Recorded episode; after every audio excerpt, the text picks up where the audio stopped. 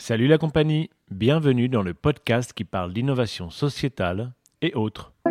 Compagnie. Général.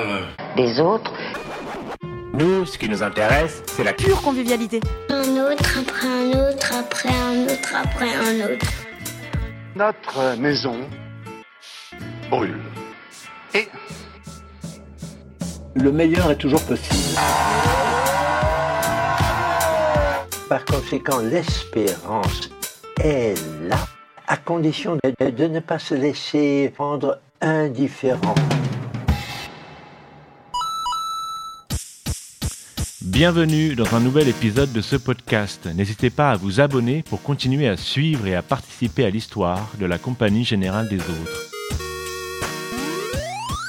Et si jouer à un jeu vidéo sur votre téléphone permettait d'aider les autres? C'est ce que propose Benjamin Atuil, fondateur de Care Game, en bon français, jouer pour la cause. Les règles sont les suivantes. Téléchargez le jeu, choisissez votre association et amusez-vous. Les revenus générés par la publicité iront à la cause sélectionnée. Il remet donc en quelque sorte la solidarité en jeu. Premier du genre, le schmilblick que vous pouvez faire avancer. Mais Benjamin ne compte pas s'arrêter là. Il veut utiliser la technologie de la blockchain pour créer une sorte d'Apple Store alternatif citoyen sur lequel tous les jeux vous permettront d'avoir un impact. La prochaine salle d'arcade, l'incubateur géant de la station F. Démarrons notre partie en dual player avec Benjamin Atuil, plein d'intelligence non artificielle. Ok. Bonjour, je suis avec Benjamin Atuil. Bonjour. Le fondateur de euh, Care Game euh, et d'un jeu qui s'appelle le Schmilblick. Ouais. On est ici dans la salle de cinéma du Liberty Living Lab, donc c'est assez rigolo. Exactement. Euh, Qu'est-ce que c'est déjà euh, le Liberty Living Lab Est-ce que tu peux présenter? Donc le Liberty Living Lab, c'est euh, un lieu euh, d'innovation euh, tech, civique et sociale euh, à Paris. Des projets qui sont soit résidents, soit nomades, qui bossent tous sur des sujets euh, d'intérêt général, de, euh, démocratie, d'inclusion sociale, et grâce à des outils technologiques. Donc euh, souvent, enfin par exemple, les- les- les- d'autres exemples de projets qui sont hébergés ici, nous on y est depuis, depuis novembre 2017. Il y a par exemple euh, Bias Impact, Impala aussi, il y a beaucoup de projets d'éducation. Il y a, hum, il y a aussi euh, des projets sur la démocratie comme Open Source Politics. D'accord. Et du coup, bah, ça fait un, un écosystème assez, assez euh, cohérent sur tous ces, sujets de comment est-ce qu'on utilise la technologie et, euh, pour euh, répondre à des enjeux sociaux. D'accord. Donc toi, tu es coworker ici et tu as monté une, donc une, une, on va dire une entreprise qui s'appelle Care Ouais. Est-ce Ouais. que tu peux nous présenter ce que c'est? Ouais, avec plaisir. Nous, l'ambition, notre ambition chez Care Game, c'est de transformer le jeu vidéo en levier de solidarité et de se dire que en s'amusant, on peut aider la planète, quoi. On peut, on, peut- on veut prouver que le divertissement et l'intérêt général sont complètement conciliables. Et donc, euh, et donc de se dire que en- en- on peut s'amuser, quoi, et être utile. D'accord. Euh, donc euh, derrière ces, ces gros- cette ambition et, et ces grands mots, en- concrètement, euh, on a commencé par, euh, donc tu le disais, le Schmilblick, c'est Ouais. le premier car game en fait qu'on a qu'on a développé donc nous-mêmes. Euh, c'est un c'est un jeu de devinette qui est Mhm. sur Android et iOS, qui est gratuit à télécharger, qui est financé par la publicité notamment et euh, les achats intégrés facultatifs et donc qui reverse 15% de son chiffre d'affaires à des associations.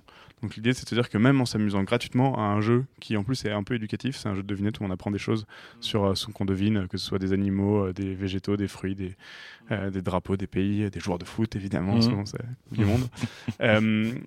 En, ben, on a- on- en jouant, en s'amusant, on aide une association de son choix. Donc il y a des associations comme Singa, comme Coexister, comme Cœur de Forêt ou par exemple Le Réchaud. On a, on a, comme, on a déjà financé, euh, là, on a déjà dépassé le deuxième millier d'euros reversés.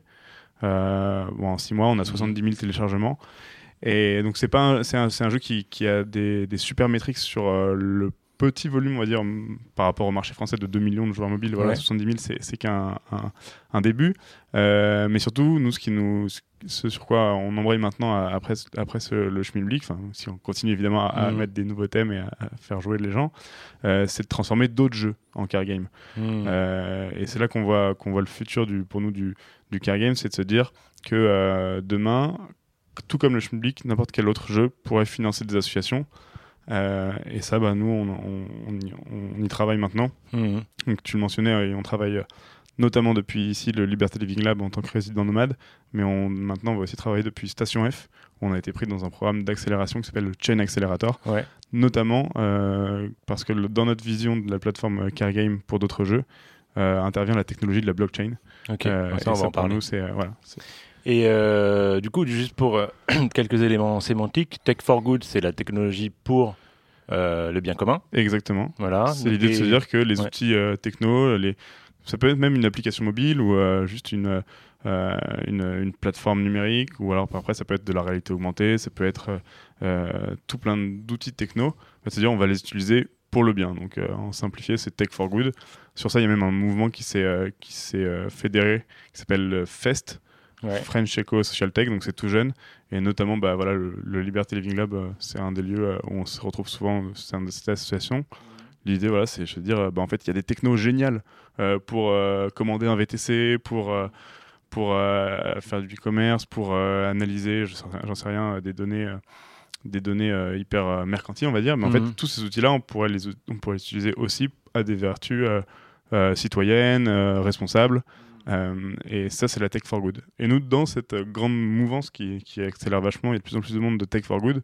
Nous, du coup, notre créneau, c'est assez marrant parce que c'est un terme assez récent, Tech for Good, mais nous, on a, on a- on a pris le créneau du Play for Good. Mhm. C'est-à-dire, on va s'amuser pour le bien. Quoi. D'accord. Au lieu de, de faire euh, passer des petits fruits euh, de droite à gauche là, pour gagner des points, Ouais. et voilà, là on le fait.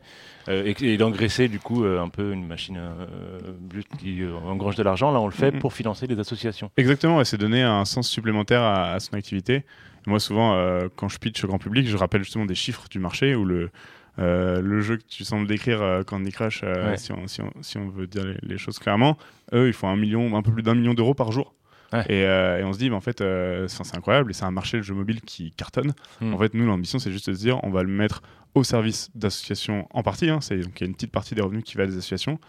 Euh, et donc, non seulement nous, on pense que vraiment les jeux mobiles ont intérêt à le faire d'un point de vue business, parce que, et de toute façon, c'est comme ça qu'on va réussir à les convaincre de le faire aussi, Ouais. en passant par notre plateforme. Euh, mais en plus, euh, les, les citoyens, les joueurs, euh, juste seront, seront ravis de le faire. Et quand on pense en fait, au temps qu'on passe sur ces jeux, Mm. euh, bah, se dire que c'est utile à la société, ça nous aidera à mieux accepter aussi ce temps que parfois qui ne pas qui nous est pas volé parce que c'est nous qui choisissons d'aller sur le jeu, mais c'est quand même aussi il y a- il y, a ce sujet de l'addiction, de la l'économie de l'attention aussi qui nous qui nous interpelle. Et nous on se dit bah, en fait tout ce tout ce temps on peut le mettre on peut le mettre au service de causes qui comptent. Et nous on sait que- enfin on est assez conscient du fait que euh, ces jeux s'ils marchent trop bien, c'est que juste euh, l'humain aime s'amuser Mm. et qu'il y a des super créateurs de jeux derrière qui font Mm. des jeux quand même assez stylés. quoi. Alors juste sur le schmilblick, pour faire un petit retour euh, UX Mhm. euh, de parcours euh, utilisateur, moi j'y ai joué tout à l'heure et c'était vraiment euh, euh, addictif en fait parce que tu rentres sur l'application en euh, te disant je vais jouer pour financer une association. Ouais. Donc tu cliques sur l'association et puis après tu as des questions qui te sont posées, tu as un petit euh, parcours. Mhm. Donc euh, effectivement moi j'ai joué, euh, alors là c'était des questions sur les mammifères, donc Mhm. c'est très rigolo parce que c'est hyper enfantin et hyper... euh, et en même temps tu as envie, de, t'as envie de, de voir ce que c'est, puis tu cherches sur internet. Alors j'ai appris par exemple que le phacochère peut courir très vite en cas de danger, à plus de 50 km/h, mais c'est pas assez pour euh, rattraper euh, Kirikou. Non, c'est pas Voilà. c'est écrit comme ça dans le jeu, je me Ouais. souviens même pas. Mais ouais, on, a, on essaie de, de ah, voilà, faire rire, apprendre et faire rire. Ouais. Euh, c'est un peu dans nos valeurs. C'est euh, quand on les fait en anglais, euh, ça fait fun and meaning et de se dire que euh, voilà, on, on s'amuse. C'est un jeu. C'est un jeu qui est alors. En effet, il est un peu addictif dans le sens où quand on commence, bah, c'est sympa, on a envie d'en deviner un autre, etc. Et, Ouais. et en- sur le sur le, le secteur du jeu mobile, c'est ce qui rend un jeu réussi malheureusement. Alors, enfin, malheureusement, je dis ça parce que nous, on fait quelque chose auquel on fait attention. Typiquement, dans les prochaines versions du jeu, il y aura une pop-up qui te dira attention, Mm. vous avez passé, euh, ça fait une heure que vous êtes sur le jeu, par exemple, Ah oui. euh, pensez à décrocher. Parce Ouais. qu'on regarde sur nos statistiques, on voit qu'il y a des gens qui jouent pas Aller mal de temps. Ouais. Mais c'est une preuve que, euh, que le jeu est bien fait, qu'il plaît.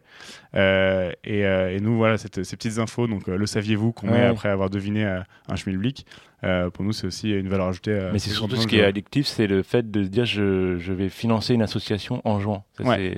c'est- Ouais, ouais, bah, c'est ce côté. Nous, on- euh, ce qu'on aime beaucoup aussi dans le projet et ce qu'on porte au quotidien, c'est de se dire que on va ramener euh, des enjeux euh, réels euh, de la société. Quoi. Là, je tape sur la table pour taper du poing comme, parce que c'est du concret. On va ramener ces enjeux-là dans euh, ces mondes virtuels, euh, parfois super féeriques. Enfin, on regarde Candy Crush, le- le- le- enfin, si on regarde toute, euh, toute l'atmosphère euh, du gameplay euh, dans, dans le jeu, bah voilà, il y a, tout, tout, tout va bien, il fait beau. c'est c'est pour ça que c'est sympa les jeux, parce Mm. qu'on s'évade. Euh, mais nous, on se dit, sans rendre le jeu chiant, évidemment, parce que ça, c'est, sinon ça, ça, aura du mal à marcher, je pense. Euh, en, en gardant cet esprit euh, fun, joli, voilà, tu disais, l'atmosphère, c'est Mm. un peu enfantin, c'est, rigolo. Ça, c'est aussi parce qu'on a une cible qui est assez grand public, on a des âges très différents sur le jeu, même si la moyenne d'âge c'est 27 ans, ça va vraiment entre 13 et 60. Mais nous, on se dit, bah ouais, c'est sympa de se, de, de- de se- de se donner des moments de distraction, d'évasion de, sur du jeu et de s'amuser et de décrocher un peu. Euh, mais euh, si on fait un lien avec la, la réalité et euh, ben, on se rappelle qu'en fait en jouant on aide à, protéger des, forêts, Mm. par exemple avec Cœur de forêt, ou on aide euh, à l'insertion sociale de réfugiés avec Singa par Ouais, exemple, par exemple, Singa. bah, ça donne plus de sens. ouais. Donc on, on a au début, hein, on, on- on sait pourquoi on joue. Et après, quand on- si on joue pendant un- une demi-heure au Schmilblick, on peut avoir tendance à oublier l'enjeu social, parce Mm. qu'on on s'amuse, on est là aussi pour s'amuser. Mm. Mais au fond, quand on arrive sur l'app, quand on en ressort, on met aussi des notifs là-dessus pour Mm. dire euh, bah voilà, bravo, vous avez financé X euros à tel assaut. Euh, c'est ça, c'est de se dire qu'en fait, en jouant, en s'amusant sur son téléphone, on peut devenir un héros du réel, quoi, du quotidien. Mm. quoi. Ouais, bah, Singa, par exemple, euh, dans un autre podcast, on... c'était au bar commun. Et il y avait euh, Singa qui était présent avec des réfugiés. C'était l'opération Welcome Bar. Mhm. Et donc, euh, les réfugiés étaient là et pouvaient bah, avoir de la nourriture, jouer ensemble. Il y a des, cours de français, etc. Et là, tu, tu vois les enjeux très clairement puisque tu les vois en face de toi. Et, et du coup, en jouant, tu peux justement avoir un impact toi-même Ouais.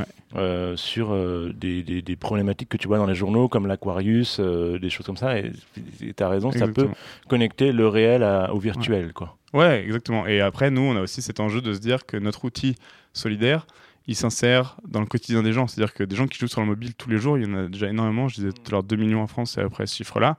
Et je parle que de la France. Et en fait, nous, ça leur coûte pas plus de temps, ça leur coûte pas plus d'argent. Simplement, Mm. bah, avant, tu, tu joues peut-être à un autre jeu de quiz. Bah, peut-être soit tu l'as fini, soit tu veux en Mm. changer. Bah, tu vas jouer à celui-ci qui coûte pas plus cher, qui te prend pas plus de temps, mais simplement il va avoir un tout autre impact sur le monde dans lequel tu vis. Et euh, ça, il y a plein de solutions qui existent comme ça et qui m'ont d'ailleurs un peu inspiré l'idée au début. Euh, par exemple, des moteurs de recherche solidaires où Mm. euh, bah, simplement toutes les recherches qu'on fait tous les jours sur Google, bah, en fait, si on Mm. les faisait sur un moteur qui donnait un peu d'argent aux assos, voilà, c'est la logique euh, du crowdfunding. euh, des, petites, des petits ruisseaux font les grands fleuves. Et en fait, euh, bah, toute l'économie euh, consumériste classique, en fait, pourrait euh, faire des, des petits pas. Et ça, c'est- après, c'est la théorie des colibris, etc. Ouais. Et donc ça, voilà, il y a Lilo, donc le moteur de recherche. Il y a même, même plus ça va, plus j'en découvre. Et là, d'ailleurs, on est en train de, pratiquement de se fédérer autour de cette idée de don gratuit ou de don embarqué euh, dans la consommation. Ouais. Euh, mais il y a aussi, par exemple, une app, si vous courez, il y a une app qui s'appelle Kilometer for Change. Donc, Ouais. au lieu de faire votre jogging classiquement, vous le faites juste en brochant l'app euh, dans votre poche sur votre brassard. Et euh, plus vous courez, plus euh, en fait, euh, bah, c'est des annonceurs, hein, c'est de la publicité qui Mhm. finance, mais c'est des annonceurs de sportifs qui vont aider des causes euh, qui comptent. Quoi. D'accord. Euh, Ok. Et du coup, euh, juste pour terminer là-dessus, est-ce que tu as des retours de, de personnes qui ont joué et qui t'ont fait leur retour sur euh, l'expérience qu'ils ont vécue? Est-ce que ça, pour eux, ça amène du sens? Ouais, complètement. Moi, j'ai, euh, on a pas mal de retours. euh, C'est super. On a plein de commentaires sur le store qui sont hyper Ouais. enthousiasmants à chaque fois qu'on envoie, qu'on voit 4 ou 5 étoiles qui tombent euh, avec un Mhm. commentaire à côté. C'est génial. Certains qui m'ont marqué. Il y en a un qui était euh, assez impressionnant. C'était euh, euh, verbatim. C'est, c'est la première fois que je suis content de voir une pub sur mon téléphone Hmm. parce que voilà, la personne a, a réalisé que c'était ça qui finançait les associations et euh, bah, il a une, justement, il comprend le business model du jeu et il se dit bah c'est super de, de de pouvoir avoir un accès gratuit à ce jeu et d'aider une asso. Hmm. Ça, c'était assez marquant. C'est la première fois que, que j'ai Mhm. une pub que je trouve utile. Euh, sinon, euh, bah, moi, ce que j'avais bien aimé, c'est que comme on a un jeu qui est assez grand public et qui est aussi un peu enfantin, dans le sens où euh, on devine euh, des choses euh, assez classiques, surtout les thèmes du début. Et puis le début de chaque thème est très simple, la difficulté est assez progressive, mais le début de chaque thème, c'est vraiment presque évident, parfois pour les deux, les deux, trois premières questions. On a eu pas mal de retours de, de, de familles, qui jouent, enfin de gens qui jouaient en Mhm. famille. Et il y a une période où on publiait un petit peu moins de contenu, on avait, on avait fait un peu une pause, qu'on c'était une période un peu, un peu compliquée euh, en termes de temps pour nous. On n'avait plus posté de nouveaux thèmes pendant, je crois, trois semaines. Et on avait, euh, on a une famille qui nous a envoyé, donc on peut, on peut envoyer des feedbacks dans le jeu en fait, et euh, il y a une petite fenêtre pour nous, pour nous envoyer des messages. Et il y a une famille qui nous avait dit, oh là euh, qu'est-ce qui se passe? On a fini le jeu, il y a plus de nouveaux thèmes, euh, on s'ennuie à l'apéro avec les enfants. Donc vous voyez que ça, en fait, c'est pas un jeu qui, enfin même si le jeu est pas encore multijoueur, on espère qu'on va pouvoir développer un jeu, un, un mode duel bientôt parce que c'est vraiment très sympa. Ouais. Mais même s'il se joue tout seul, en fait, il se joue souvent à plusieurs autour d'un téléphone. Et là, en l'occurrence, des jeunes parents qui jouent avec leurs enfants, qui leur font deviner, qui peuvent aussi leur parler du côté associatif. Euh, ou alors, par exemple, euh, dans les trajets en voiture, je sais que le jeu est assez apprécié parce qu'on Mhm. est plus dans la voiture, on peut rien faire d'autre. Et en fait, bah, on s'amuse et, euh, et on parle aussi de, de sujets importants. D'accord, c'est top. Et juste pour la publicité, je peux une petite pensée pour les Ouais. anti-pubs. Ouais. Qu'est-ce que tu leur réponds? Parce que est-ce que tu as une réflexion sur les pubs qui vont passer? Est-ce que Mhm.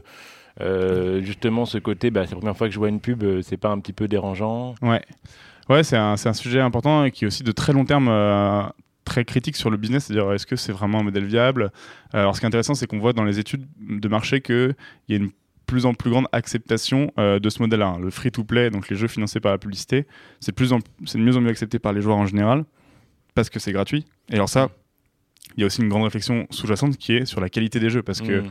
ça permet aussi de développer des jeux euh, faci- très facilement accessibles où en fait on le télécharge en un clic sans payer. Donc euh, il y a beaucoup de turnover sur les jeux, les gens essayent les jeux, les jettent, etc. Il y a la même réflexion, je pense, sur la presse en ligne, enfin, la presse euh, gratuite sur Internet qui est financée par les bannières dans tous les sens. Eux, en plus, ils ont l'enjeu du adblocker qui marche très très bien sur les sites Ouais. web, pas encore sur mobile, même si ça, ça va arriver, hein, je pense, des, ouais. des adblockers sur mobile. Il y a cet enjeu, en fait, la qualité de ce qu'on lit. En fait, Euh, moi, j'ai j'ai pas mal mis de pied dans la, dans la presse en ligne à un moment, euh, etc. Tu dis, mais en fait, c'est terrible, quoi. Ils sont payés au clic et c'est pour ça qu'on voit des titres de merde dans les réseaux sociaux avec euh, le top 10 euh, des positions dans lequel un dauphin fait l'amour. Enfin, c'est c'est Mm. terrible. c'est parce qu'ils sont payés au clic et que le cerveau humain euh, réagit mieux à des trucs cons. C'est tout simple, c'est tout Mm. simple. Mais quand on voit une image, quand on- c'est pour ça qu'on voit des vidéos, etc. Donc je digresse un peu, mais euh, c'est un vrai sujet qui, qui, euh, auquel, dont on est conscient. Et c'est pour ça que sur le car game qu'on est en train de construire pour d'autres jeux, c'est un modèle qui dépend beaucoup moins de la publicité. On pourra y revenir. Mais sur le jeu du public, ouais, on, blacklist certains types de pubs. Donc des jeux de guerre violents, il n'y en aura pas. Déjà, il y, a- il y a ça. Et après, si vous êtes vraiment anti-pub et que vous en avez marre de voir quelques bannières dans le jeu, euh, sachez que vous pouvez payer 2,99€ pour les enlever dans le jeu. Ah, tu Euh, peux faire ça. On, peut, ok. on peut les enlever, ouais. Ouais, c'est payant. Et ensuite, euh, ensuite, t'as plus jamais de pub. Et alors, l'autre tendance dans le jeu mobile qui est sympa, qui marche mieux et qui est, qui est beaucoup plus respectueuse aussi de l'expérience utilisateur, c'est plus agréable, c'est qu'il y a de moins en moins de pubs euh, qui tombent sur la gueule sans que tu aies demandé, ce qu'on appelle les pubs interstitielles, mais de plus en plus de pubs reward, c'est-à-dire en fait, c'est toi qui choisis de regarder une pub pour obtenir quelque chose dans le jeu. Donc en fait, tu t'y attends, enfin, tu- c'est toi qui la déclenche, Hmm. et du coup, c'est un peu moins agressif et c'est beaucoup plus immersif dans la, dans, la, dans la partie. Donc là, par exemple, le schmilblick, très concrètement, si tu as envie de deviner tout de suite euh, le thème des félins euh, et qu'on te dit, bah, en fait, pour, pour, pour, avoir- pour débloquer les félins, il faut d'abord que tu devines tous les poissons, tous les trucs, tous les trucs. Bah, en fait, si jamais tu veux débloquer les félins, tu peux regarder une pub et tu y as accès. Hmm, D'accord. Voilà. Et puis tu peux regarder une pub pour financer une association. Voilà, et chaque pub que tu vois, et alors, les Ouais. pubs qui sont reward, comme elles sont bloquées pendant 20 secondes, c'est un peu plus long et tu peux pas la passer, mais elles rémunèrent mieux qu'une pub, euh, qu'une pub que tu vas passer au bout de 5 secondes. Ok. Et euh, juste pour faire un petit. euh, reprendre un peu de hauteur sur les, le marché du jeu vidéo, c'est quelque chose qui est en expansion. Ouais, c'est un, c'est un des marchés. Bah alors, Il y a des joueurs professionnels maintenant? ouais, ouais, bah alors, t'as- en plus, t'as toute la, en effet, ouais, la- le e-sport aussi qui vient. En gros, faut se dire que déjà, le jeu mobile, particulièrement, c'est le moteur du marché du jeu, du jeu vidéo. C'est-à-dire que c'est là où, en 2017, 2016 ou 2017, les jeux, euh, mobi- le revenu mondiaux des jeux mobiles ont égalé euh, les revenus de tous les autres jeux vidéo cumulés. Donc, euh, je parle de consoles, de PC, etc. Donc, euh, déjà, faut dire ça. Et en fait, le taux de croissance du marché du jeu mobile, c'est genre 12, en- c'est au moins 12% sur les 5 prochaines années. Donc, Mhm. déjà, des, des marchés qui ont des taux de croissance à deux chiffres annuels, c'est rare. Mhm. Alors que le jeu vidéo, globalement, c'est que, c'est que 8. Mais que 8, c'est déjà énorme. Enfin, quand on voit Ouais. qu'il y a des marchés qui sont en difficulté. Donc, ça, c'est, lié euh, au fait que les téléphones sont de plus en plus puissants. Aujourd'hui, un téléphone, euh, un bon téléphone qui sort, il a autant de puissance qu'un, ordi portable. Mhm. Donc, ça, c'est, déjà impressionnant. Le taux de pénétration, forcément, Mhm. en plus dans les pays en, en- en Asie. L'Asie pèse bientôt la moitié du marché du gaming. D'accord. Et euh, donc ça, ça c'est un marché qui se porte très très bien. Il n'y a pas longtemps, euh, je sais pas, si- enfin, euh, on a, ça n'a pas été une grande info publique parce que c'est un peu spécialisé, mais il y a un studio de jeux français qui s'appelle Vaudou, Mhm. euh, qui font plein de petits jeux qui marchent super bien. Donc ils ont fait, euh, je pense, euh, 8 des 25 hits mondiaux des derniers trucs. Donc pour, pour vous voyez un peu le type de jeu si vous jouez, Vaudou ça vous dit pas grand chose peut-être parce que c'est le nom de la boîte, mais derrière il y a des jeux comme Paper.io, euh, Fightlist, etc. Mhm. Ils ont levé 200 millions d'euros. Auprès de Goldman Sachs. Donc quand on voit Goldman Sachs qui met 200 millions d'euros dans une Ouais. boîte, c'est que, c'est que globalement il y a un marché. D'accord. si, on, si on, on imagine qu'il y a une fraction euh, même minime de ce montant-là qui reverse à des associations, on peut changer. euh, Ouais, ouais, changer l'échelle, Il y, a- le- il y a un énorme potentiel. Et je crois que le, nombre estimé de personnes qui jouent à des jeux vidéo, là je parle pas que du mobile, mais sur Mm. Terre, c'est 2 milliards. D'accord. Bon, Voilà. Pratiquement. euh, Beaucoup de gens. quoi. Ouais, ça fait. euh, Après, y a- et après c'est très segmenté. Il y a plein de jeux différents pour différents types de personnes. Mais euh, et il y a pratiquement, je pense, un, un panel pratiquement représentatif de la population française qui joue sur mobile. Que ce soit entre euh, des jeux euh, qui sont plus masculins, qui mettent du temps, qui parlent à des, à des- peut-être des gamers un peu hardcore, ou Mm. du casual gaming euh, qui est plus peut-être.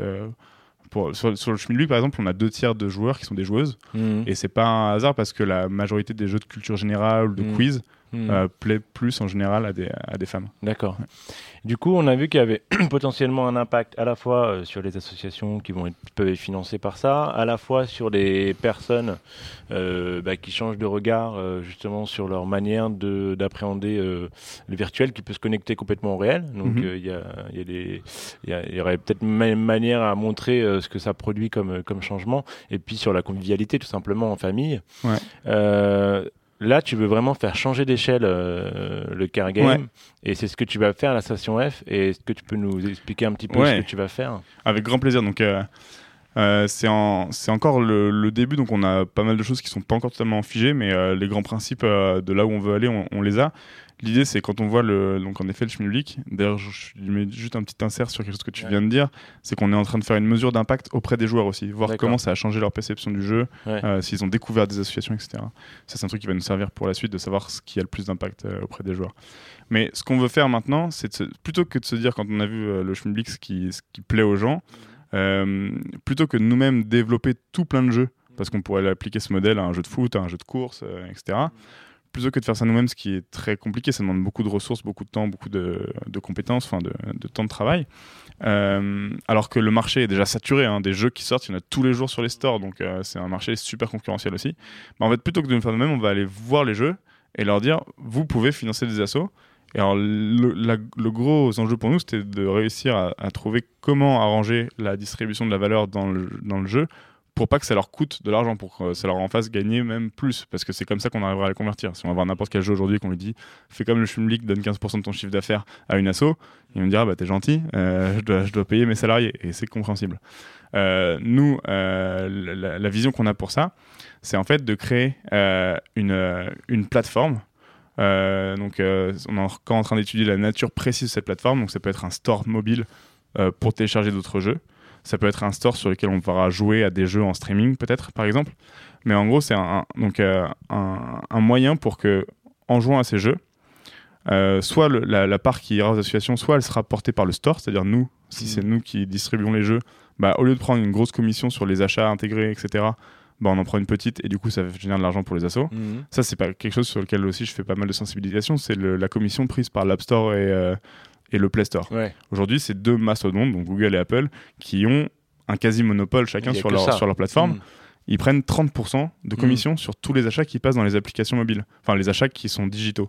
Évidemment, quand on, passe, quand on achète euh, euh, un t-shirt ou quand on paye pour un VTC, Mhm. euh, ils prennent pas 30% de commission Mhm. parce qu'il y a un humain derrière, etc. Mais surtout les, les achats intégrés dans les Ouais. apps, que ce soit d'ailleurs une app de dating ou une app, ou une app de jeu, il y a 30%, quoi. C'est énorme. Quand tu payes un euro, en fait, il y a 30 centimes qui vont pas du tout aux développeurs, qui vont à la plateforme. Bon, tu comprends qu'ils prennent une commission, hein, c'est eux qui ont développé la tech, mais c'est une grosse commission qu'ils ont a priori aucun intérêt à baisser. Ils sont tous les deux à 30%.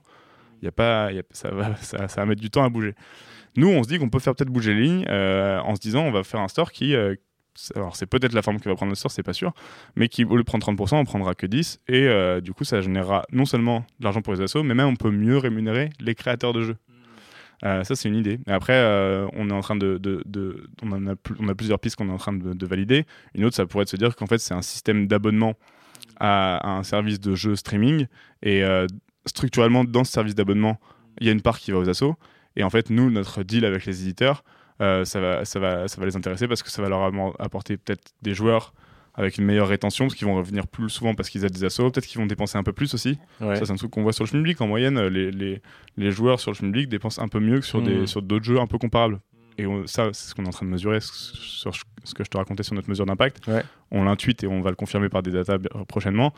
Euh, que ce panier moyen un peu supérieur à la moyenne, il vient du fait que tu dépenses for good. Quoi. Tu sais qu'il y a Ouais. une part de ce que tu dépenses qui, qui est là pour soutenir Avec le cœur. Voilà, exactement. Et euh, donc en fait, euh, l'idée, ça va être de se dire que euh, on, va, on va, et nous, notre métier, c'est aussi d'aller chercher les associations, créer les partenariats de communication avec elles, de comprendre leurs besoins. Et alors, pour elles, c'est hyper précieux aussi parce que ça, va leur permettre de toucher des nouveaux publics, des publics jeunes notamment, des publics qui sont très connectés. Alors qu'aujourd'hui, les associations, bah, c'est normal, c'est pas leur cœur de métier, c'est pas là qu'elles sont attendues, c'est pas pour ça qu'elles travaillent, mais elles sont pas encore super, super actives Hmm. sur le digital et encore moins sur le mobile, où euh, voilà, les applis mobiles des associations, en plus elles sont bloquées par les politiques des stores parce qu'elles n'ont pas le droit de faire de dons in-app. Donc c'est pas facile pour elles et elles se disent que c'est vraiment beaucoup de coûts pour pas beaucoup de revenus.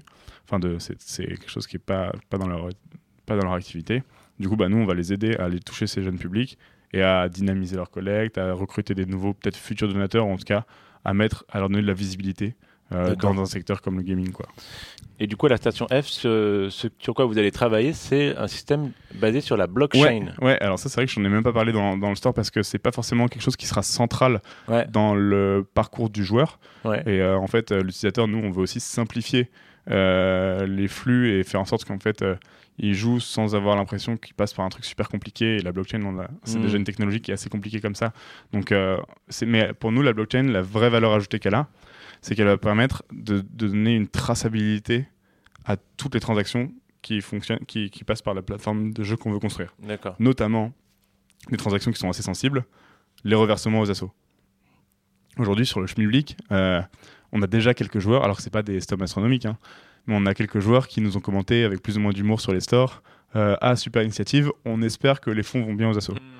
Ce genre de remarque, qui par ailleurs peut être tout à fait légitime, hein, elle démontre euh, l'esprit critique du citoyen, Mhm. euh, son, son envie de, de vérité, quoi.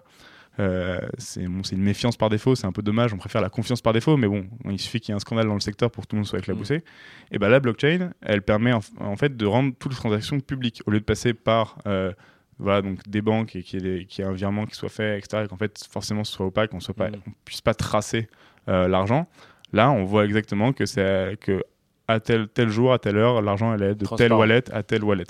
Et du Et, coup, euh, juste donc pour, euh, ouais. pour que tu expliques, en, à un gamin de 3 ans ce que c'est la blockchain, tu l'expliquerais comment?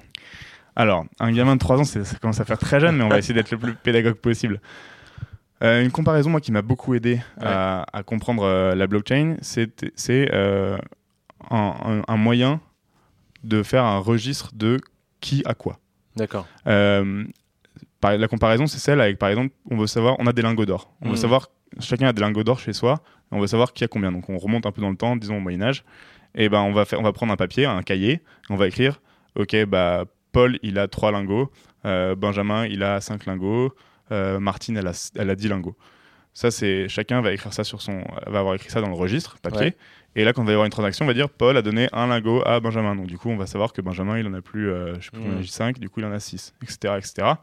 Et à la fin du, à la fin du registre, euh, on va devoir, enfin à la fin du cahier, quand on arrive à la dernière page, il va falloir qu'on ait un autre cahier. Et du coup, pour être sûr que euh, qu'on va pas perdre l'information d'avant, Mhm. euh, il va falloir, il va falloir remettre les informations sur le début du cahier D'accord. pour pas partir de, de zéro. Et alors, à l'époque, voilà, on pouvait toujours aller vérifier dans les coffres. Si on avait un doute, on Ouais. pouvait aller voir dans, chez eux. Ok, bon, t'as combien de lagos Parce que là, on n'est Mm. pas sûr, on a un doute. Mm. Compte- Dis-moi combien t'as, dis-moi combien t'as de lagos. Je viens chez Mm. toi, je regarde. Bon, bah, t'en as, t'en as 7. Bah, aujourd'hui, comme on est sur du numérique, on peut pas compter euh, le nombre de, voilà, de crypto-monnaies, le nombre de la, la monnaie, elle est complètement digitale. D'ailleurs. Je parle de crypto-monnaie, mais même euh, les dollars, les euros, aujourd'hui, c'est des chiffres dans des lignes, dans des Excel. Ouais. Il y a beaucoup plus de monnaie que de, de monnaie euh, euh, théorique que de Ouais. monnaie physique dans le monde. Et ben, comme du coup, nous, on peut pas les vérifier dans les coffres, il faut vraiment qu'il y ait une, sécurisation sur le registre. Du coup, bah, au lieu de faire des registres papier, on, simplement, c'est des registres qui sont euh, digitaux, décentralisés. En fait, on peut juste faire un registre qu'on a tous ensemble, digital, qui euh, est crypté pour s'assurer qu'en fait, on- personne ne pourra changer euh, l'historique. Donc ça, c'est ce qu'on appelle l'immutabilité. Bon, D'accord. là, désolé pour l'enfant de 3 ans, mais de se dire, plus personne pourra tricher. Et, euh, et c'est sécurisé parce que c'est contrôlé par la, le- la- la loi du consensus, donc juste la Mhm. majorité en fait D'accord. le fait que le réseau soit hyper ré- répandu, c'est le- les membres du réseau qui valident les transactions. Donc il y a un enjeu à la fois de transparence, de sécurité, euh, de viabilité, donc euh, et en même temps il n'y a pas d'intermédiaire. C'est ça. Et ce côté sans intermédiaire, pire, c'est ce qui, oh, ce qui nous permet de reprendre le contrôle. De se dire qu'en fait, euh, bah, c'est simplement basé sur les, les citoyens d'une manière ou d'une autre. Et l'idéologie vraiment de, au fond derrière ces technologies, euh, c'est de se dire euh, il faut qu'on il faut qu'on devienne plus indépendant, en fait, plus autonome chacun. Quoi. Hmm. Et euh, le, donc les- le, la première, le premier vrai produit issu de la blockchain, donc c'est le Bitcoin. Il a Ouais. été lancé après, euh, juste dans la foulée de la crise financière de 2008, Mhm. parce qu'ils se sont dit, mais en fait, les, les- il y a des gens qui ont, ont plus confiance dans les banques centrales pour assurer la sécurité de, de l'argent. En fait, on se dit, on peut y avoir une banqueroute mondiale juste parce que il y a des produits financiers qui sont mal gérés Hmm. et une dette qui est trop importante et, euh, et, et ça peut se casser la gueule à tout moment. Bah, en fait, euh, nous, on va, on va développer un moyen indépendant Hmm. de gérer cette valeur qu'est, la- en l'occurrence, la monnaie. C'est comme un, un peu un, un jeu de Lego. Chacun a un Lego chez soi et il n'y a pas un intermédiaire qui possède tous les Lego et on, on a une partie euh, chacun de- du jeu. quoi. Ouais, ça peut être une bonne base de départ pour la métaphore pour un enfant de 3 ans. Je la travaillerai, mais globalement, c'est ça. C'est de se dire que Ouais. euh, c'est euh, chacun en participant à la validation euh, du réseau qu'on rend le réseau fiable, euh, sûr et, euh, et, enfin, plus ou moins gratuit. Aujourd'hui, c'est pas encore gratuit, évidemment, il y a des frais de transaction parce qu'il y a des serveurs à faire tourner. Et, euh, et d'ailleurs, il y a, il y a beaucoup d'efforts qui sont faits pour minimiser ce nombre de calculs. euh, parce que forcément, crypter, ça demande beaucoup de calculs, de vérification. Consommation d'énergie. Consommation d'énergie, ça, c'est un Ouais. reproche qui est beaucoup fait aux crypto-monnaies aujourd'hui, euh, qui est tout à fait légitime et qui est compréhensible. Ce qu'il faut regarder, c'est qu'il faut juger le, la, la technologie à son état actuel des choses. Déjà, il faut aussi la comparer, c'est-à-dire qu'aujourd'hui, on dit la crypto-monnaie, ça dépense tant d'énergie, mais quelle, quelle énergie dépense le système mondial euh, de monnaie il faut regarder ça. Évidemment, euh, évidemment euh, c'est pas une question simple. Et ensuite, la technologie, elle va, enfin, elle va évoluer énormément. C'est-à-dire que c'est le, tout début. Il y a énormément de développeurs qui, qui bossent comme des, comme des malades aussi parce qu'ils sont super passionnés par leur truc. Ah, comment Ouais. est-ce qu'on fait pour rendre ça plus efficient? Alors là, ça va devenir vraiment technique, mais par exemple, il y a toute une logique de proof of work, proof of, char- euh, proof of stake euh, qui, veut, qui, qui permet en fait, pareil, de si je le dis en une phrase, c'est se répartir les calculs. Plutôt que Mm. chacun fasse. Enfin, ça, c'est aussi lié au sharding, si Mm. on rentre dans les termes techniques, ou s'il y a des gens qui nous écoutent, qui connaissent. Euh, c'est de se dire, bah, en fait, plutôt que de tout le monde faire tous les calculs, jusqu'à ce qu'on trouve le bon, en fait, on va se répartir les calculs et du coup, on va se mettre ensemble pour faire moins de calculs au global. Du coup, bah, moins d'émissions. Parce que le calcul, c'est lié au fait que c'est crypté et que Exactement. du coup, euh, chaque ordinateur doit, doit, doit calculer euh, ce qu'on appelle le hashing. quoi. C'est ça, ouais. Hacher le, le truc. C'est, euh, t'as par exemple euh, un mot de passe, on va le hacher Ouais. 64 fois, je crois, avant qu'il soit crypté et que du coup, ça soit complètement sécurisé et on puisse pas revenir en arrière. Exactement. Ok. Et du coup, tu parlais tout à l'heure que ça permettait aussi de reprendre le contrôle. Ouais. Toi, tu veux reprendre le contrôle sur les GAFA?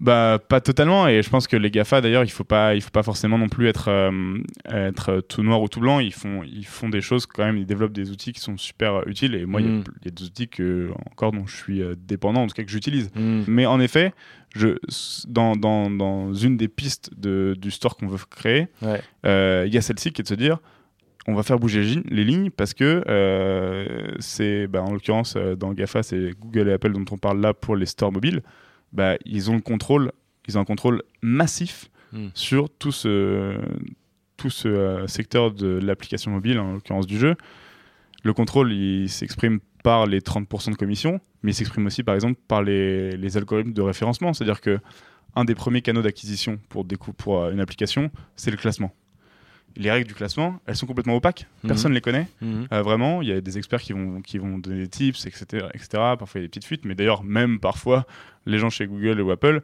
savent pas, savent pas exactement, et parfois, ils sont même surpris par, par les résultats. Hmm. Mais il, est complètement à leur avantage, cet algorithme, parce qu'il Mm. repose sur les... En gros, le seul truc dont tout le monde est sûr, c'est qu'il repose sur les 48 dernières heures, sur ce qui s'est passé dans les euh, deux, peut-être un peu plus, mais en gros, dans les deux jours qui viennent de se passer. Donc, c'est-à-dire que c'est très éphémère. Hmm. C'est-à-dire qu'une app qui va monter, elle peut redescendre assez vite. Et ça, ça, ça- c'est une machine à cash pour eux, et ils ont raison, c'est des bons businessmen, ils sont, ils sont, c'est les meilleurs. Hmm. Et- mais, mais voilà, ils ont le contrôle là-dessus. Et aujourd'hui, bah, nous, par exemple, si on était amené vraiment à créer un store de toutes pièces, on, on se dirait, bah, en fait, les règles de, de classement, on va les faire voter par les gens, ce qui, ce qui semble le plus, euh, le plus légitime pour eux.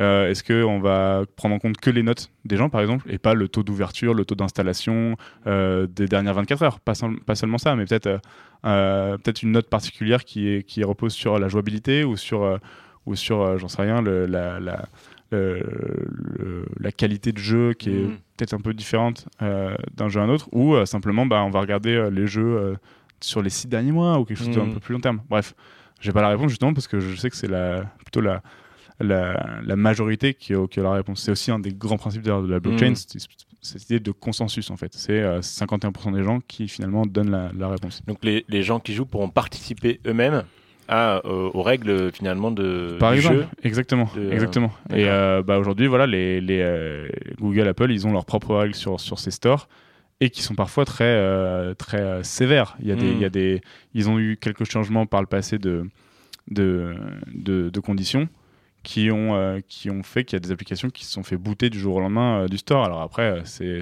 la règle euh, du, du, du commerce. Ils ont, enfin, voilà, ils ont, ils ont, ils ont le contrôle sur le marché. Ils en font, ils en font, ils en font ce qu'ils veulent. Après, il y a aussi des aspects très positifs à ça. hein. Mm. Par exemple, Apple, qui est encore plus fermé comme système, comme système d'opération. Euh, ou d'ailleurs, nous, euh, si on veut créer, si on devait créer un store alternatif, d'ailleurs aujourd'hui, on pourrait pas le distribuer sur Apple, on pourrait le faire que sur Android parce que c'est un peu plus ouvert. Ça, eux, l'avantage que ça a de leur côté, c'est qu'ils ont quand même une qualité éditoriale supérieure, c'est-à-dire que les jeux qui sont mis, ils font une mise en avant, il y a quelque chose d'intéressant dans ce qu'ils proposent. Mais on pense que il faut qu'il y ait des initiatives qui fassent bouger les lignes, aussi pour se dire, c'est incroyable qu'il y ait une telle part du lion qui aille là-bas et on peut, on peut en faire quelque chose d'un peu mieux, quoi. Un peu mieux pour qui Enfin, pour, pour l'intérêt général, c'est ça. là. Et la blockchain permettrait du coup, alors on a parlé euh, de, des gens qui participent aux règles du jeu, euh, un peu comme du- dans une association où il y a une assemblée générale et finalement c'est une gouvernance un peu partagée. Ouais. Euh, ils auraient accès à l'information. Ouais. Euh, et, et toi, tu rendrais public. En fait, il faut rendre public l'information pour qu'ils puissent participer aussi. ou C'est ça, la transparence, c'est un des grands principes de la, la blockchain. Il y a un, un- un concept aussi donc, qui, est, qui est super jeune et qui est super. Qui est, qui est assez complexe, en tout cas qui est tellement neuf aussi qu'on n'a pas l'habitude de, de le mettre en place. Donc aujourd'hui, je ne saurais pas citer d'exemple euh, d'une telle structure qui est en place aujourd'hui, mais qui est quand même. On sent qu'il y a beaucoup de projets qui tendent vers ça. Ça s'appelle la DAO. C'est Decentralized Autonomous Organization. Donc une organisation autonome et, dé- et décentralisée. C'est-à-dire, en fait, que euh, collectivement, avec de la transparence d'information, évidemment, sinon, si- s'il y a une asymétrie là-dessus, bah, c'est compliqué de prendre des décisions. Euh, mais avec une transparence d'information, bah, et ça d'ailleurs, c'est un principe de l'ESS. Euh, en France, un homme, une voix, qu'on soit dans une asso, dans une SCOP ou dans une SAS qui est labellisée ESUS, c'est un principe, quoi. Euh, et euh, un homme, une voix, c'est principe démocratique. Euh, c'est aussi. alors après, ça, c'est les DAO qui, gèrent, comme elles veulent. Ça peut être parfois un, token, une voix, où là, c'est un peu différent. Typiquement, si, c'est lié un peu à la valeur, au nombre de, tokens qu'on a, ça ressemble plus à, la gouvernance dans une entreprise commerciale.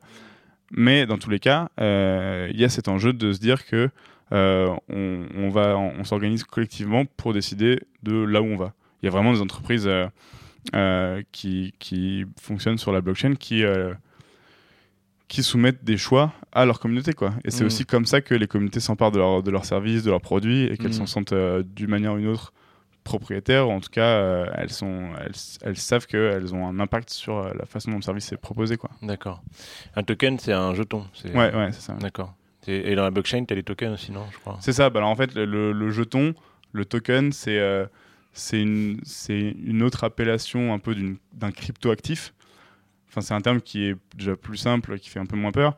Mais en soi, c'est simplement euh, une, c'est comme une monnaie digitale, mais qui repose sur la blockchain. Quoi. C'est, D'accord. et c'est pas forcément une monnaie d'ailleurs. C'est souvent c'est pour des, des pour échanger, Ouais. euh, évidemment. Euh, donc voilà, ça peut être comparé à des jetons au casino où en fait ils ont une valeur financière, mais euh, mais c'est pas forcément pas vraiment une monnaie quoi. D'accord. Et donc là, on est au tout début de l'aventure, mais du coup, tu avais fait une campagne de crowdfunding aussi, je crois, sur Ouais. Ulule, Ouais, ouais. qui a bien Ça c'était le tout début de, de notre projet. euh, où euh, on avait déjà en fait à cette époque-là fait une tentative d'un jeu web euh, solidaire qui était sur Ouais. du jeu d'argent solidaire. Ça c'était vraiment avant qu'on lance le jeu mobile du Schmilblick. Ça s'appelait déjà le Schmilblick, mais c'était euh, sur du jeu d'argent solidaire. Et c'était vraiment un marché compliqué euh, aussi parce que le jeu d'argent, c'est nous on avait on avait encore à cœur de se dire on va transformer un usage qu'on trouve pas forcément super positif en quelque chose qui a plus de sens. En l'occurrence, voilà, le, jeu d'argent, l'appât du gain, etc. C'est quand même un, ça appuie sur les vices euh, un peu de l'homme et c'est d'ailleurs pour ça que c'est un marché très protégé en France. Enfin, c'est un monopole d'État français des jeux parce que euh, pour pas qu'il y ait des initiatives dans tous les sens de, euh, de jeux d'argent dégueulasses, etc. Euh, nous, on s'est dit, on va essayer de faire ça. Et quand on a, quand on a vu que ça marchait pas, que c'était compliqué, qu'on n'était pas satisfait de la cible qu'on pouvait toucher, etc., on s'est dit, euh, bah, il y a quand même un truc à faire sur le côté de je joue, je m'amuse et j'aide une asso. Et c'est là qu'on a eu l'idée du jeu mobile euh, free-to-play qu'on a, qui est en ce moment sur les stores. Et du coup, pour donner un, peu d'huile dans le moteur en termes financiers et aussi pour commencer à développer la communauté, rien que pour tester l'idée, on a fait une campagne sur Ulule. Euh, chaque fois que j'en parle, je remercie tous les contributeurs parce que sans eux, bah, Ouais. en fait, euh, je serais peut-être plus sur ce projet ou je serais, enfin, j'en sais rien. Mais en tout cas, le jeu, c'est sûr, aurait pas vu le jour. Donc merci aux 700, 686, je crois Ouais. exactement, contributeurs sur Ulule. On a levé ouais, 25 000 euros. Euh, une- C'était une super campagne, c'était beaucoup d'énergie aussi. Euh, mais merci, voilà, ça incarne cette idée de euh, solidarité, de en fait, Mm. bah voilà, aujourd'hui pour, pour, pour lever de l'argent sur un projet comme ça, sur un jeu, euh, bah en fait tu peux aller faire un prêt à une banque qui va être erroné, euh, tu peux aller voir un investisseur, euh, il va dire que ta, ta vision elle est pas assez long terme et que le jeu c'est très risqué parce qu'il y a beaucoup beaucoup de jeux et que c'est super dur de garantir la réussite d'un jeu, à part si c'était un studio de jeu avec euh, 50 développeurs qui... faut savoir que pour faire un jeu qui marche comme Clash of Clans, ils en ont jeté 10 pareil à la poubelle quoi. Mm. Donc c'est énormément d'argent investi euh, d'avant.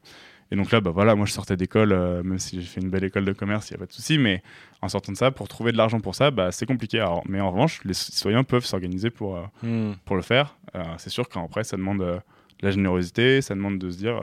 Mais nous, on avait une campagne où le don moyen était assez faible. C'était c'était de mémoire autour de 20 euros.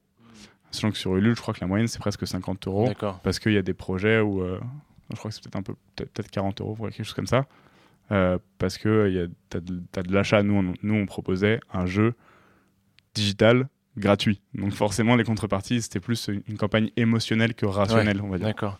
Et euh, on arrive à la partie euh, sympa. Euh, au niveau de, des échecs et des succès que tu as vécu sur, ce, sur le développement du jeu ou sur ton aventure entrepreneuriale, qu'est-ce que tu en retiens? Euh, bah déjà, ce que je retiens, c'est que euh, c'est que on passe tous par des échecs et ils sont importants. Et sans les échecs, on n'arriverait pas à la suite, quoi. C'est un peu la phrase de Churchill, dont j'ai pas le souvenir exact, mais c'est euh, euh, la réussite, c'est d'aller euh, d'échec en échec euh, euh, sans s'arrêter, quoi. Enfin, c'est plus tu vas faire des échecs, des échecs jusqu'à un jour réussir. Après, ce qui est forcément aujourd'hui, euh, si, tu me- si tu me disais refais ton projet, il y a plein de choses que je changerais. On a fait des erreurs en, en marketing. Bah, le premier modèle qu'on a développé hein, de jeu d'argent solidaire, c'était Ouais. beaucoup trop farfelu, c'était ambitieux, c'était une cible très compliquée à aller chercher. Euh, on a fait ça, euh, on a aussi dépensé trop d'argent au début sur la, alors qu'on aurait pu tester le truc pour beaucoup moins cher, par exemple. Euh, ça, c'était c'était des périodes assez difficiles. Il y a toujours des hauts et des bas, quoi. Après, euh, quel autre type d'échec Enfin, des échecs. Après, il y, a- vraiment des hauts et des bas aussi, même euh, plus court terme dans, dans la, quand on monte un projet. Ça peut être, euh, bah, en fait, euh, il y a des, appels à projets qu'on qu'on gagne, d'autres qu'on gagne pas, des incubateurs dans lesquels on est pris, dans lesquels on n'est pas pris. Des, des concours, on arrive jusqu'en finale et finalement on s'arrête là. Donc ça, c'est des trucs pas faciles. Mais sinon, une de mes bonnes réussites aussi, pour parler un peu de ce côté positif, c'est euh, les énergies qu'on fédère autour de nous, les, euh, les projets avec qui on travaille, euh, et surtout l'équipe. C'est-à-dire que Pierre, par exemple, euh, euh, pour ne citer que lui, parce qu'on est encore que deux aujourd'hui à temps plein sur le projet, même si on est 10 sur le car game, euh, bah, c'est Pierre et moi qui sommes euh, à temps plein dessus. Et lui, bah, je l'ai rencontré au tout début du projet, je le connaissais pas avant. Il finissait à Epitech, euh, cherchait un développeur, on s'est rencontrés. Et, euh, aujourd'hui, il est toujours là, il est, euh, il est embarqué dans l'aventure. Euh, et euh, on porte une belle ambition ensemble, donc euh, c'est ça c'est intéressant. Et, là, on attire des super talents quoi sur sur l'ambition du car game, c'est hyper cool. On a on a bah, on avait une mission de grâce à Entropia, l'incubateur social qui nous a suivis. On a eu on a participé à un cours à l'ESSEC sur l'impact investing, donc 50 étudiants qui bossent sur notre projet, hyper intéressant. À la sortie, il y en a un qui vient me voir en me disant votre projet c'est canon, je veux bosser pour vous. Enfin ça déjà rien, rien que ça, se dire. Et après les autres les autres petits succès. Euh, qui sont un peu du même acabit que celui-ci, qui est autour de l'équipe, mais qui sont, qui sont un peu plus fins, mais qui sont un peu plus réguliers aussi, c'est les retours utilisateurs. Franchement, quand on voit des, des, des joueurs qui disent euh, Ah, mais c'est trop bien votre idée, euh, continuez, vous jouez pour aider une asso, c'est génial. Quand est-ce qu'il y a d'autres jeux qui sortent? Enfin, On a vraiment plein de retours. On devrait même plus communiquer dessus. Moi, j'ai envie de les partager tous les jours, peut-être sur notre page, sur, Ouais. sur nos réseaux sociaux. On, Ah oui, on- c'est on clair. devrait le faire, Parce on devrait le faire. Mais, euh, mais euh, rien que ça, c'est ce qui aussi motive à, avancer. Quoi. On a l'impression de créer un truc vraiment nouveau qui, où, euh, où c'est ambitieux, c'est compliqué, on a plein de trucs à faire, c'est pas simple de lever de l'argent, c'est pas simple de développer des, pro- des produits technologiques qui demandent beaucoup de, R&D. Il y a des gens qui te disent mais t'es complètement fou, ça marchera jamais. Des gens mais t'es un dingue. euh, mais là, enfin la blockchain c'est le bordel. Il y a, y, a, y, y a toujours des rencontres euh, où des gens qui sont euh, c'est un- beau mélange aussi entre des gens qui sont euh, hyper ambitieux, euh, euh, pas, pas, enfin qui sont des risk takers etc. Et d'autres plus conservatifs qui ont aussi les pieds sur terre dont on a besoin pour Ouais. pour trouver un bon équilibre. Mais il y a quand même une un élan qui fait qui fait vachement de bien et et c'est ça. Et après, dans tous les cas, euh, au fond, c'est la, la, la flamme de te dire tu, tu crées un truc qui compte, qui peut faire la différence, qui a du potentiel. Et, euh, et après, euh, voilà, les idées, euh, ça, on nous le dit, on nous le répète partout dans l'entrepreneuriat, dans toutes les formations, les idées en soi ne valent rien. Ce qui compte, c'est l'exécution. C'est comment tu réalises une Mhm. idée. Tout le monde peut avoir une bonne idée. Ce qui est important, c'est de savoir comment la, comment la, comment la délivrer, quoi, comment Ouais, la faire, ouais, comment, comment la mettre en place correctement. Euh, et du coup, bah, c'est pour ça que ce qui est important, c'est l'équipe. Quoi. Hmm. Moi, j'avais rencontré un entrepreneur social, il m'a marqué, c'est Jean-Guy Henkel euh, des Jardins de Cocagne. Il Ouais. a dit ça a apporté n'importe quelle euh, personne d'aller à 80% d'un projet. Ce qui compte, c'est les 20% restants. Ouais. Et effectivement, c'est ça euh, qui est, qui est peut-être des fois un peu difficile. Et pour finir, on va faire les choses un peu à l'envers. Ouais. Ton parcours, comment t'en es arrivé là? Ouais, bah, hum, c'est euh, une somme de, euh, de choses. Je suis un peu une éponge, donc je m'imprègne de plein de choses autour de moi. Bah, voilà, je parlais tout à l'heure des, des projets que j'utilisais déjà. Euh, Lilo, j'étais déjà utilisateur avant de lancer le Schmilblick euh, et j'aimais déjà beaucoup ce qu'il faisait. Euh, sinon, sur mon parcours un peu académique, rapidement, euh, je savais pas ce que je voulais faire en sortant du lycée. Euh, j'ai fait une prépa, j'ai fait une école de commerce. euh, j'étais à l'ESSEC et, c'est là où, en entrant à l'ESSEC, honnêtement, je me souviens que pendant mon entretien, je disais que je voulais faire de la publicité. Je voulais travailler parce que j'étais un peu créatif, je faisais du design, j'ai appris le design dans une asso à l'ESSEC, pardon, mais je faisais, je faisais déjà des petites vidéos, je faisais des petits trucs comme ça. J'ai aussi participé d'ailleurs à une, une association de radio à l'ESSEC, encore c'était un peu une, un métier, enfin un métier, une Mhm. passion un peu créative, on va dire, juste. euh, voilà, ça me fait plaisir d'avoir un micro dans la main du coup. Ouais. Euh, et donc à l'ESSEC, je me suis éclaté. euh, j'ai fait plein, de- j'ai pris des cours qui m'intéressaient particulièrement. Et j'ai aussi été super euh, actif sur la vie du campus où j'étais président du BDE, ce que j'avais un peu vu aussi comme une formation à la gestion de projet, à la gestion d'équipe, parce que mine de rien, le B2 en, à l'ESSEC en plus, il est assez conséquent. On est 40 dans l'équipe, on a un budget de 800 000 euros et on organise des événements. Bah, le plus gros, celui de la nuit il y a il y a euh, combien? Il y avait 6000 personnes je crois nous euh, à la soirée. Donc euh, c'est un événement où il faut être faut être solide quoi sur l'orga et il faut, faut tenir les choses. Euh, et après sinon j'ai fait un, un, des déclics que j'ai eu vers la fin de mon cursus pour l'entrepreneuriat social. Il a eu lieu pendant euh, que j'étais en stage à San Francisco dans une startup de marketing digital euh, qui, qui s'appelle I Feel Good euh, qui où j'ai appris plein de choses. Il y a des super des super gens là-bas. Et, euh, et c'est à ce moment-là dans une ville assez paradoxale San Francisco qui est hyper intéressante parce que c'est à la fois le le futur de la tech et à la fois bah, une ville où il y a énormément de SDF, où il y a Ouais. des vrais enjeux de gentrification, où euh, il y a Mhm. des lois. Enfin, c'est hyper intéressant comme ville. Ouais. Euh, et c'est le moment où je me suis dit, en fait, euh, ouais, j'ai envie de bosser sur, euh, sur de la tech for good. C'est le moment où je me suis dit, c'est incroyable les outils numériques qu'on a, il faut qu'ils soient utiles, Mhm. il faut qu'ils soient partagés. il soient- Et là, je me suis dit, et après, j'ai aussi lu des trucs, notamment, j'ai eu aussi un choc un peu sur une lecture d'un- d'une enquête sur Amazon, qui est une des entreprises les plus citées comme exemple en école de commerce. hein, c'est normal parce Mhm. qu'ils sont partis de, de, de presque rien. Et maintenant, euh, il faut savoir que euh, je crois que c'est 60% du web qui est hébergé par les serveurs d'Amazon. Le web qui était à la base créé pour, euh, pour être quelque chose de euh, presque un commun, quoi, quelque chose de Mhm. partagé, quelque chose de, de libre, euh, etc. Et euh, bon, alors après, euh, c'est- pas forcément ça le plus grave dans l'histoire, mais quand voilà, l'étude que j'avais lue, c'était surtout sur les conditions de travail dans les entrepôts Amazon. Hmm. Et ça, c'est une phase de Amazon qui, dont j'avais complètement ignorance Hmm. par, par l'expérience que j'avais, par l'apprentissage que j'avais, eu en école de commerce. Et euh, bon, après, j'avais pas fait la chaire d'entrepreneuriat social, j'avais juste fait la filière entrepreneuriat euh, qui est plus ouverte, enfin qui est plus généraliste euh, et pas, qui s'intéresse pas spécialement aux enjeux sociaux. Et pourtant, l'ESSEC, c'est une école qui souvent euh, parle de ces enjeux sociaux. J'avais pris un cours de business ethics, etc. Mais voilà, Amazon, c'est une boîte qu'on challenge pas des masses forcément. Enfin, peut-être que ça a un peu changé là, Mhm. dans, dans les cinq dernières années, entre le moment où j'étais en cours et maintenant. Enfin, je suis diplômé de 2016. Et du coup, euh, je me suis dit, ok, ben, ça m'a fait poser beaucoup de questions. Et euh, je me suis dit, en fait, moi, ça me sert à rien d'acheter un livre en 48 heures si c'est pour qu'il y ait derrière un mec qui soit payé une misère et qui n'ait pas le droit de Mhm. prendre une pause et qui soit chronométré à la seconde. quoi. C'est pas ça le monde dans lequel je veux vivre. Je veux acheter un livre, bon, bah, s'il arrive dans une semaine, il arrive dans une semaine, et puis voilà, Mhm. c'est pas grave, j'anticipe. Hmm. Et, euh, et, et bref, plein de questions après qui sont un peu perso, mais on vit dans un monde qui accélère de dingue. Et, et, euh, et, euh, et voilà. Et alors après, le début du projet, bah, j'étais en fin d'études. Euh, je pensais, moi, lancer ma boîte, je savais pas forcément dans quoi. Et d'ailleurs, j'avais des idées qui n'étaient pas forcément toutes sur l'entrepreneuriat social, même si j'avais eu ce déclic et j'étais en train de faire mon, faire mon éducation personnelle aussi, de, de, de m'ouvrir un peu à cette période de fin d'école où tu sais pas où trop tu vas encore aller. Euh, et, euh, et, finalement, l'idée du Schmilblick, bah, on l'a créé à deux. Euh, en fait, avant que je rencontre Pierre, avec mon beau-père qui a une cinquantaine d'années. Donc, c'est le, le, deuxième mari de ma mère. Donc, c'est un peu mmh. mon, deuxième, mon deuxième père, dans le sens où je, je, je le connais depuis, depuis, ouais. depuis, bien longtemps.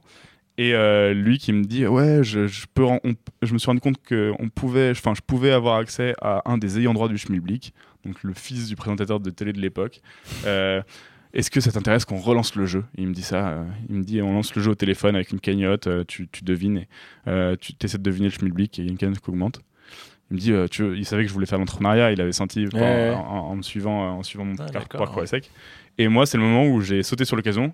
Enfin, j'ai réfléchi, je me suis renseigné aussi parce que du schmilblick, je connaissais pas grand chose ouais. à part Coluche.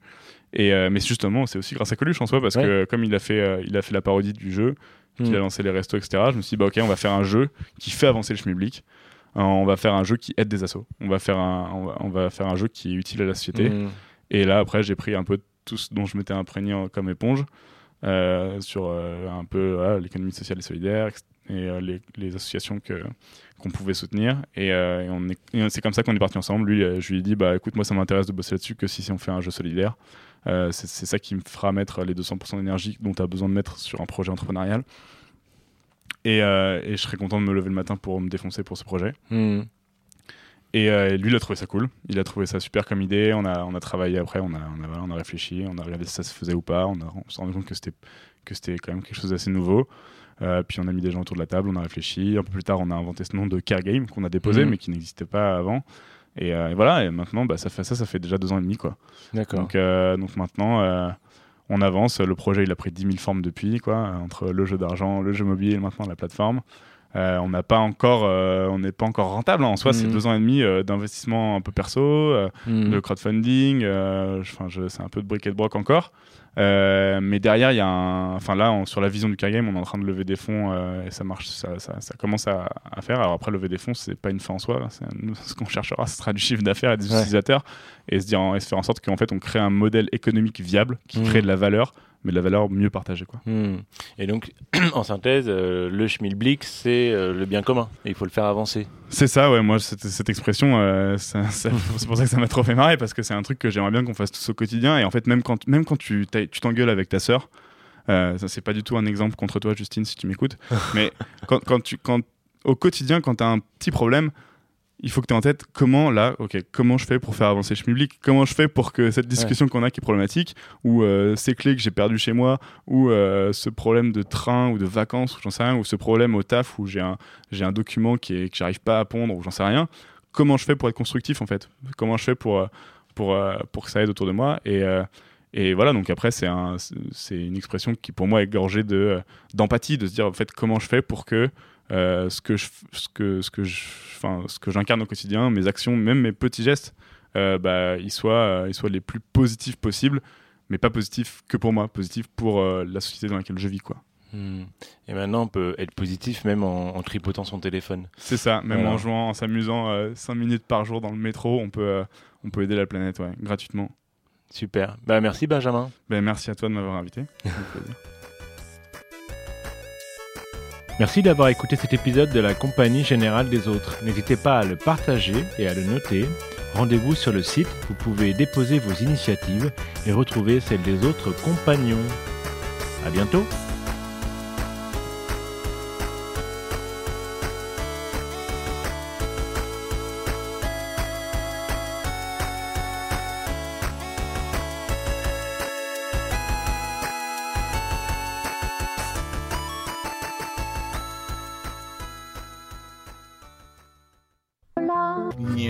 Les autres